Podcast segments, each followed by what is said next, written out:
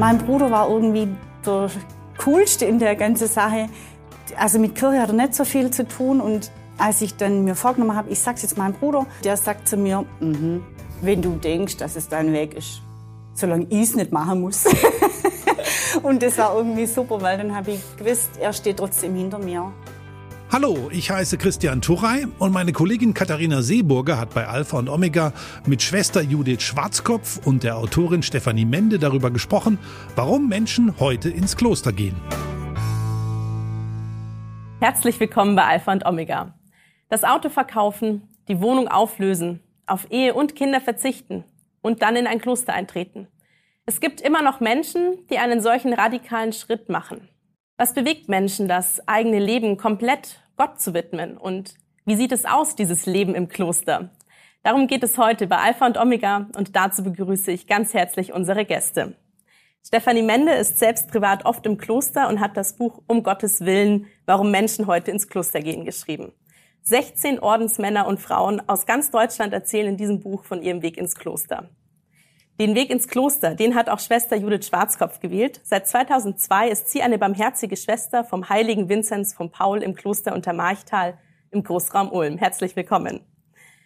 Schwester Judith, Sie waren 24 Jahre alt, als Sie sich im Kloster Untermarchtal für das Postulat angemeldet haben, das heißt, um Aufnahme gebeten haben.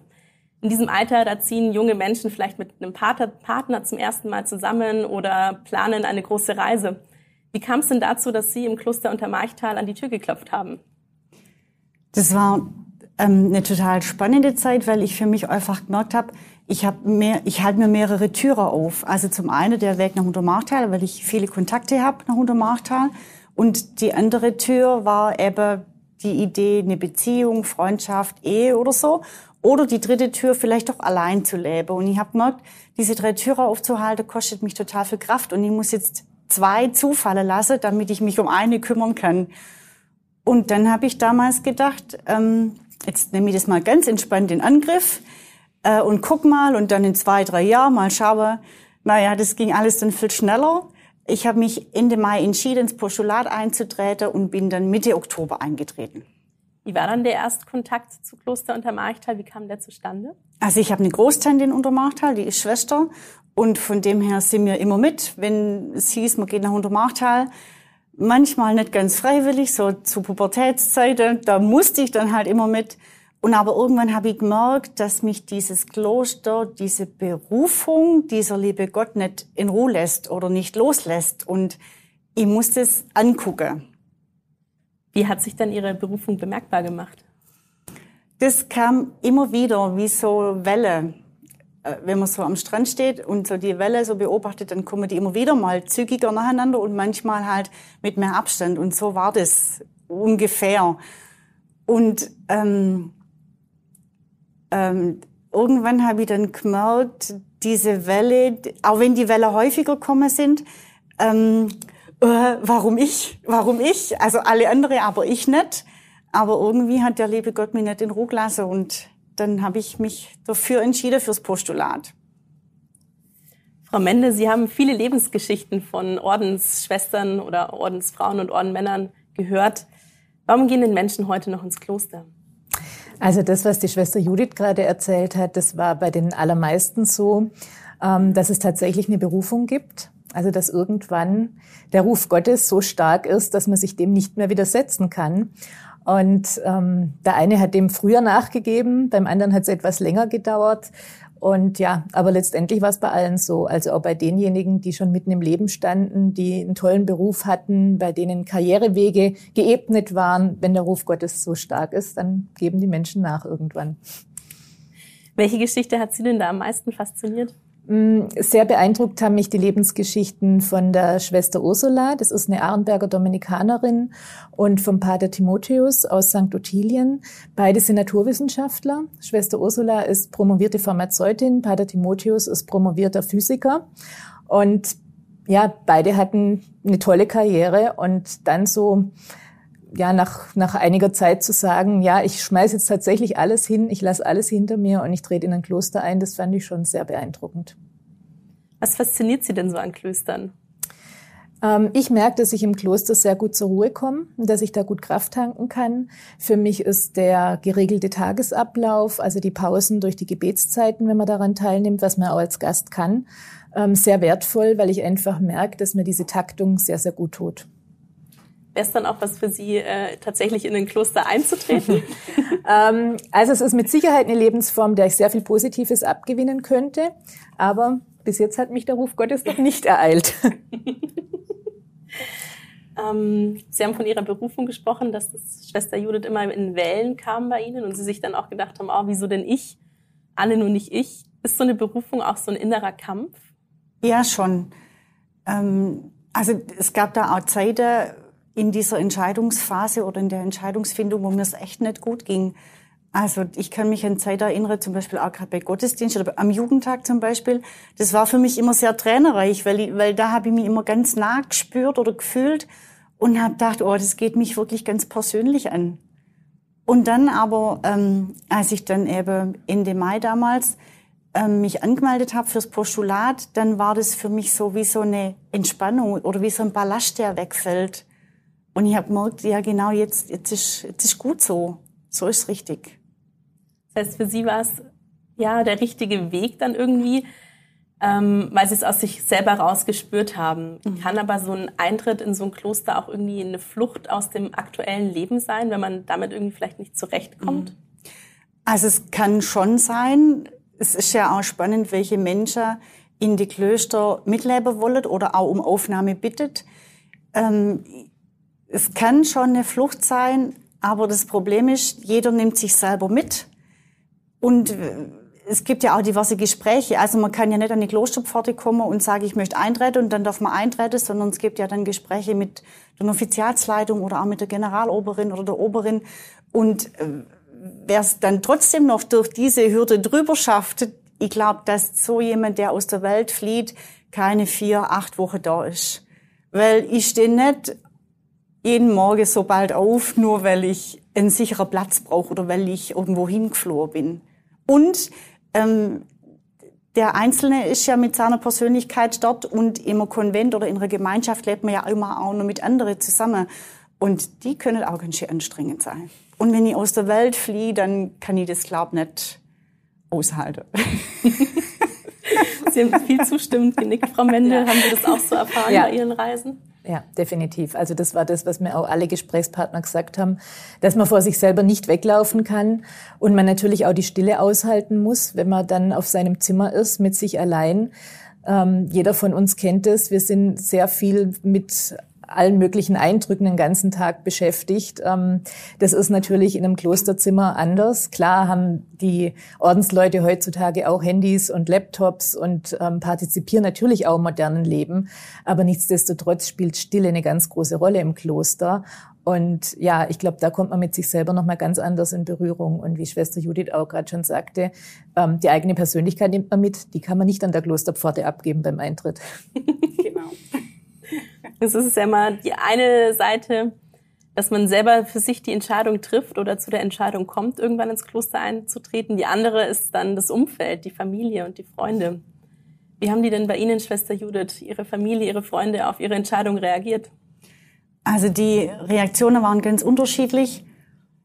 Meine Eltern, für meine Eltern war es, glaube ich, am Anfang echt schlimm, weil die hätten lieber gern Enkelkinder gehabt. Äh, mein Vater konnte monatelang nicht mehr mit mir sprechen, weil er irgendwie gedacht hat, auch, ähm, ich trete ins Kloster ein und bin weg und er sieht mich nicht mehr. Ich glaube, das war für ihn am Anfang ganz schlimm. Mein Bruder war irgendwie der coolste in der ganzen Sache. Also mit Kirche hat er nicht so viel zu tun und ähm, als ich dann mir vorgenommen habe, ich sag's jetzt meinem Bruder und man überlegt sich ja auch so, wie reagieren die wohl und der war echt wirklich der coolste in der ganzen Geschichte, der sagt zu mir, mhm, wenn du denkst, dass es dein Weg ist. Solange ich es nicht machen muss. und das war irgendwie super, weil dann habe ich gewusst, er steht trotzdem hinter mir. Und so im Freundeskreis, Bekannterkreis waren die Reaktionen ganz unterschiedlich. Ähm, klar, die, die ich über, unter Marktal kennengelernt habe, von der Jugendarbeit, vom Jugendtag und so, die haben das unterstützt oder waren der Meinung, dass es so passt oder hm, das habe ich doch schon immer gewusst und so. Und manche, auch ehemalige Kollegen, wie, du gehst ins Kloster, du hast doch früher nie eine Party ausgelassen. Also da war wirklich beides da. Und ich bin ja dann nach der wieder ins Marienhospital, da habe ich ja auch die Ausbildung gemacht vor meinem Eintritt.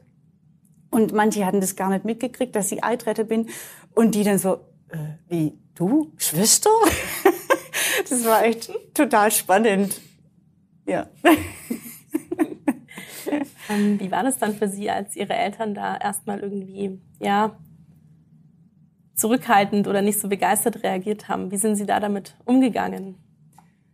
Ähm, für mich war, also meine Mutter konnte relativ schnell wieder mit normal mit mir umgehen. Das war echt okay. Aber damals habe ich ja in der Pflege geschafft. Das heißt, ich bin morgens bald aufgestanden und beim Frühstück morgens habe ich immer meinen Vater schon getroffen in der Küche. Und er hat mit mir kein Wort gesprochen. Und das war echt, ich war morgens dann schon eigentlich durch und bin dann zum Frühstück, äh, Frühdienst und war eigentlich schon völlig erledigt. Aber mit der Zeit, auch als ich dann in Untermachtal war, hat er einfach gemerkt, ähm, sie kommt trotzdem heim in Urlaub, es scheint ihr gut zu gehen. Ähm, und irgendwann war es wieder völlig normal, dass ich halt jetzt so aussehe und Schwester bin und dass es mir gut geht. Und ich glaube, das ist das, was Eltern eigentlich wollen, dass es ihre Kinder gut geht. Und wenn man das dann erfährt, dann passt es, glaube ich, auch, wenn die Tochter Schwester wird. Ähm, Sie haben ja ein paar ja, Ängste Ihres Vaters angesprochen. Das sind ja, ja vielleicht ganz häufige Vorurteile bei vielen Menschen ähm, über das Leben im Kloster, dass die Leute da irgendwie weltfremd sind, abgeschieden sind, vielleicht mit der Familie, mit den Freunden überhaupt keinen Kontakt mehr haben können. Das war ja auch einer der Gründe, Frau Mende, warum Sie das Buch geschrieben haben, um zu zeigen, dass es gar nicht so ist. Ähm, ja, wie haben Sie denn das Leben bei Ihren Klosterbesüchen äh, erfahren? Also ich bin auf sehr weltoffene und aufgeschlossene Menschen gestoßen und zwar tatsächlich von den Anfang 20-Jährigen bis zu dem über 90-jährigen Pater Remigius, ähm, der ganz selbstverständlich Dinge im Internet googelt und E-Mails schreibt. Und das finde ich einfach für einen 92-Jährigen äußerst bemerkenswert, weil ich das schön finde, wenn man so eine Teilhabe am modernen Leben hat. Und man würde sich ja denken, wenn jemand schon über 70 Jahre im Kloster ist, dann gehen so moderne Entwicklungen komplett an ihm vorbei. Das ist aber überhaupt nicht so. Und ähm, ja, ich habe da einfach sehr viel Offenheit erlebt, auch bei meinen Gesprächen. Also ich war wirklich überrascht, dass auch Menschen, die mich zum ersten Mal beim Interview persönlich kennengelernt haben, ganz, ganz offen ihre Lebensgeschichten erzählt haben. Ähm, Sie haben ja viele Orden kennengelernt, sowohl tätige als auch kontemplative mhm. Orden. Ein tätiger Orden, das heißt ja, dass ähm, Schwestern und Brüder weiter ihre ja, einen Beruf ausüben und ein kontemplativer Orden, da ja, findet das Leben relativ ohne Kontakt nach außen statt. Es wird viel gebetet und meditiert. Sie, Schwester Judith, sind ja in einem tätigen Orden. Sie sind nicht nur Ordensschwester, sondern auch Schulsozialarbeiterin in Schwäbisch Gmünd an der St. Josef Schule für Hörgeschädigte. Wie kann man sich das denn vorstellen? Ordensschwester und Schulsozialarbeiterin?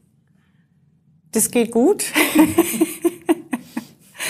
Ähm, das geht echt gut und ich merke, dass unsere Kinder an der Schule auch Schwestern gewöhnt sind. Das macht, glaube ich, schon auch nochmal einen Unterschied, wie wenn ich irgendwo wäre und erstmal noch mehr so Vertrauens- und Beziehungsarbeit machen müsste. Ähm, so vom Tagesablauf her, wenn keine Corona-Krise ist und normal Schule ist und keine Ferien sind, startet mein Tag um Viertel sechs, also Viertel nach fünf. Ich gucke für mich einfach, dass ich vor der gemeinsamen Laudes, vom gemeinsamen Morgengebet schon eine Betrachtungszeit für mich habe, eine persönliche, eine stille Zeit, die mir einfach total gut tut. Und ich merke an Tagen, wo ich leider verschlafen habe oder es nicht gereicht hat, die Betrachtungszeit zu machen, ähm, da fehlt mir was. Das ist wie so ein Anker, den ich morgens auswerf und dann, dann ist alles schon mal okay. Alles gut, alles entspannt. Dann tun wir im Konvent um halb sieben die Laudes beten und anschließend das Frühstück. Und dann sind alle Tage bei mir ganz unterschiedlich. Ähm, das ist anders, wie wenn ich jetzt als Krankenschwester tätig wäre, wo ich zum Arbeiten gehe und meine Schicht eben klar ist. Jetzt als Schulsozialarbeiterin habe ich manchmal gleich morgens Termine, manchmal gehe ich gleich morgens in die Schulklasse, also wirklich ganz verschieden. Mal ist ein Besprechungstermin in der Stadt oder mit Kollegen oder dann kommt ein Schüler spontan und sagt, Judith, hast du Zeit? Ich muss reden. Wirklich ganz unterschiedlich. Ähm, die Schüler kommen um zehn nach acht oder nein, um 10 nach 8 geht der Unterricht los. Die kommen um kurz nach halb acht. Normal geht die Schule bis 14.40 Uhr und 14.53 Uhr ist die Schule leer. Da sind dann nur noch die Schüler da, die entweder in der Gegend wohnen oder mit öffentlichen Verkehrsmitteln heimfahren. Und dann, je nachdem, was ansteht, Termine, Besprechungen, irgendwas zu planen, zu organisieren. Mittagessen tun wir natürlich auch um Viertel eins. Und um Viertel sechs tut der Konvent zusammen Abendessen. Meistens tun wir dann anschließend die Vesper des Abendgebet beten und je nachdem, wo im Ort Gottesdienst ist, gehen wir gemeinsam nur in Gottesdienst.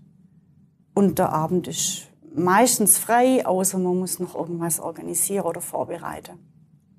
Sie sind jetzt schon seit fast 20 Jahren im, mhm. im Kloster. Wenn Sie so zurückblicken auf Ihr bisheriges Leben, war das die richtige Entscheidung für Sie?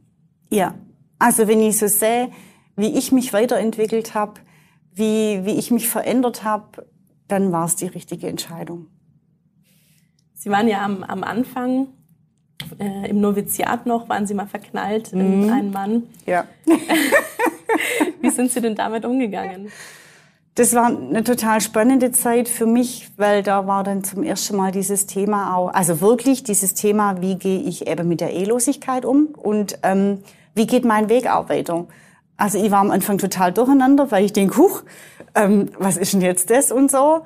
Und spannend war irgendwie in der Zeit, ich habe, also wir, wir haben zusammen gearbeitet und ich habe dann irgendwann halt auch nicht mehr von meiner Ordensgemeinschaft erzählt und er auch nicht mehr von seiner Freundin. Und dann habe ich irgendwie gedacht, oh, jetzt wird's irgendwie brenzlig. Und aber ich hatte eine Mitschwester, der habe ich mich ziemlich bald anvertraut.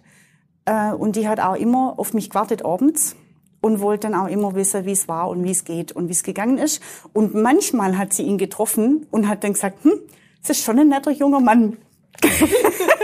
also dieses normale Umgehen miteinander, das fand ich einfach so wohltuend. Und natürlich in der Zeit, ich habe das natürlich auch lieber Gott hingehalten. Weil für mich dann schon auch die Frage war, was bedeutet das für mich, dass der jetzt kommt? Und aber durch diese Zeit durch, ähm, es war trotzdem eine tolle und gute Zeit. Und irgendwann habe ich gemerkt, es verändert sich wieder. Äh, ich erzähle von meiner Ordensgemeinschaft und er von seiner Freundin und habe gedacht, jetzt ist alles wieder gut. Jetzt sind wir wieder auf, der gut, auf einem guten Weg. Aber ich glaube, dass es echt wichtig ist, auch, auch so begleitet sowas zu erleben. Weil dadurch war die nicht starr und hart, sondern das ist Leben einfach.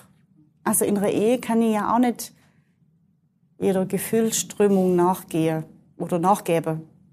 Das heißt, so Momente, wo man vielleicht auch so ins Zweifeln kommt oder so, gehören dazu? Ja, also so Momente des Zweifelns Meistens sind es ja nicht nur Momente, sondern zieht sich ja auch über Tage hinweg. Aber ich glaube, dass das gut tut, weil man für sich selber wieder klarer wird.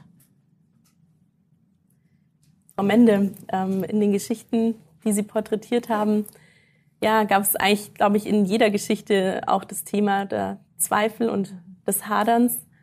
Hm, was würden Sie denn sagen? Wie sind die Menschen damit umgegangen mit diesen Momenten? Also generell denke ich, dass Zweifeln zu jedem reflektierten Leben dazu gehört. Wenn man nicht zweifeln würde, das würde es ja heißen, dass man nichts in Frage stellt.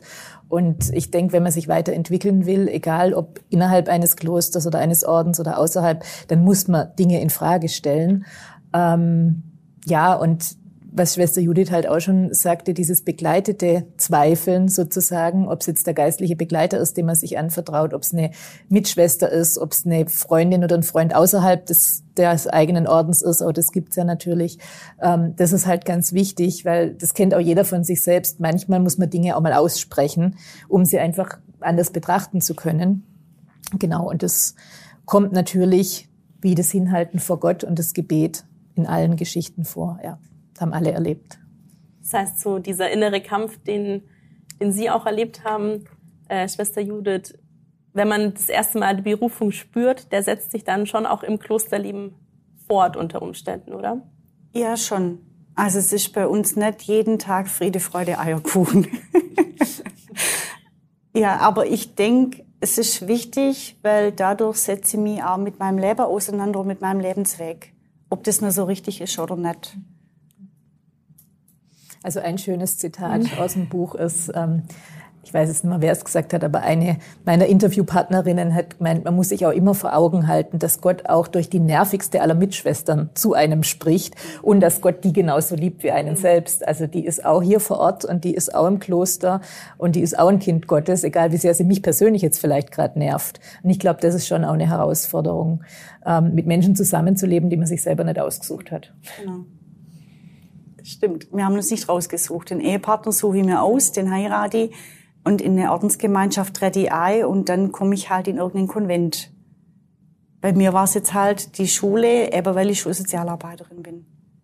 Und dann muss man damit lernen, weiterlernen, damit genau. umzugehen und wachsen, oder? Richtig, die Persönlichkeit entwickelt sich weiter und dann ist ja schon auch die Frage, warum nervt die mich jetzt? Ja. Ich habe irgendwo mal ein Zitat gelesen, jeder Mensch, der mir begegnet, hat einen Auftrag für mich. Mhm. Also warum? Mhm.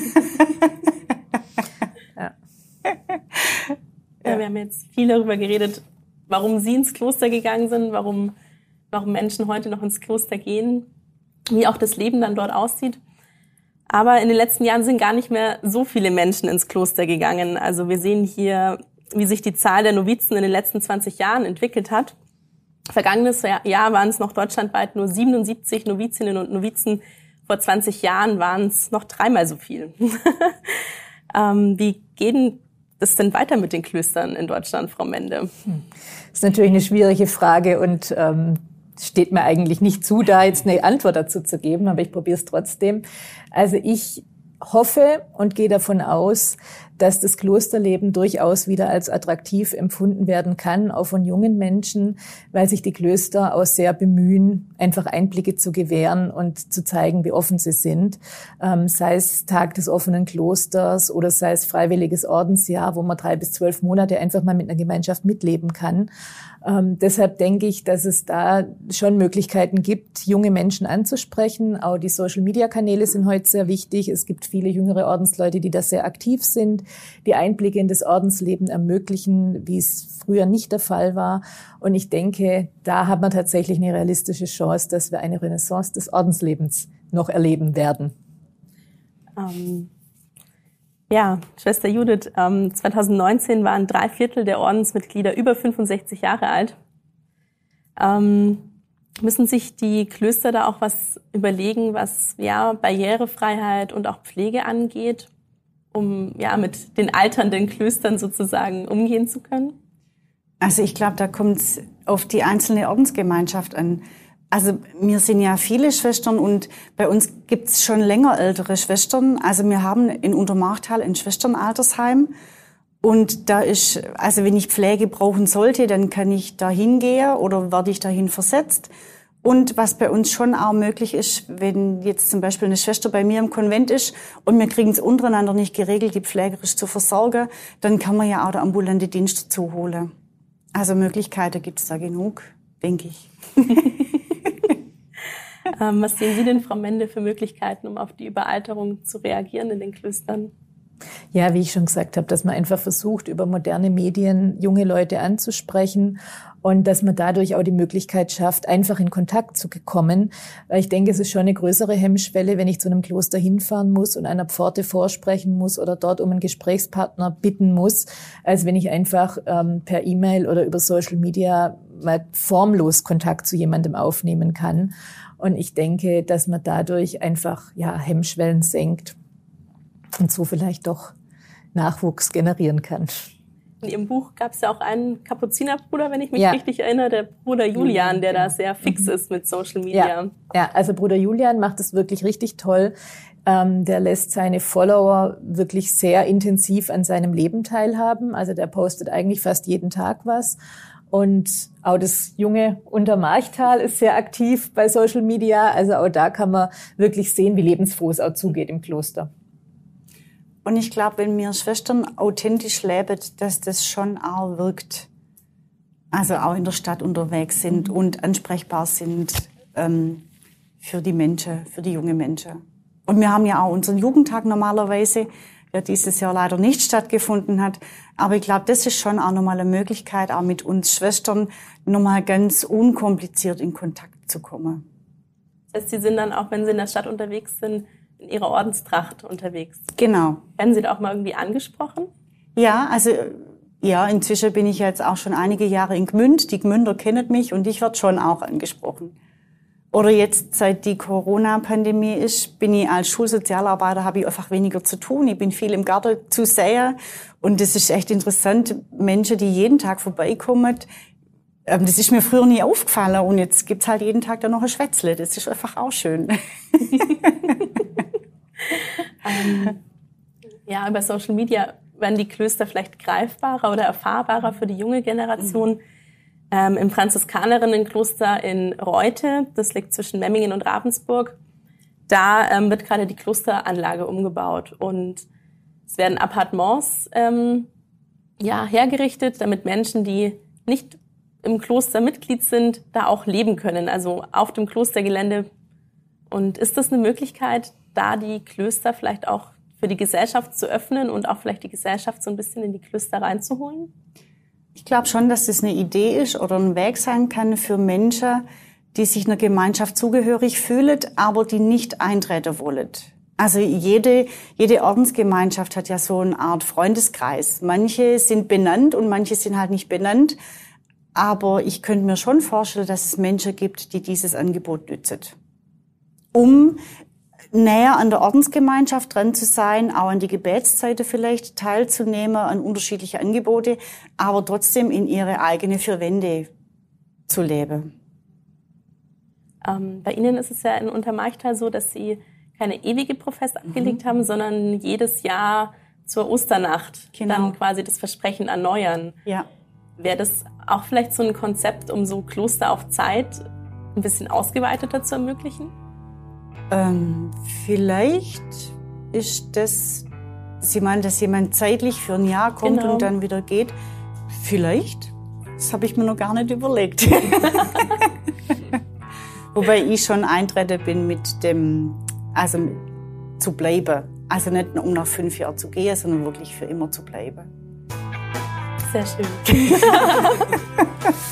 ja, ein Leben mit Gott, warum Menschen ins Kloster gehen. Das war unser Thema heute bei Alpha und Omega. Vielen Dank an unsere Gäste und vielen Dank Ihnen fürs Zusehen. Alpha und Omega, der Podcast, ist ein gemeinsames Format der katholischen Bistümer Rottenburg, Stuttgart und Freiburg.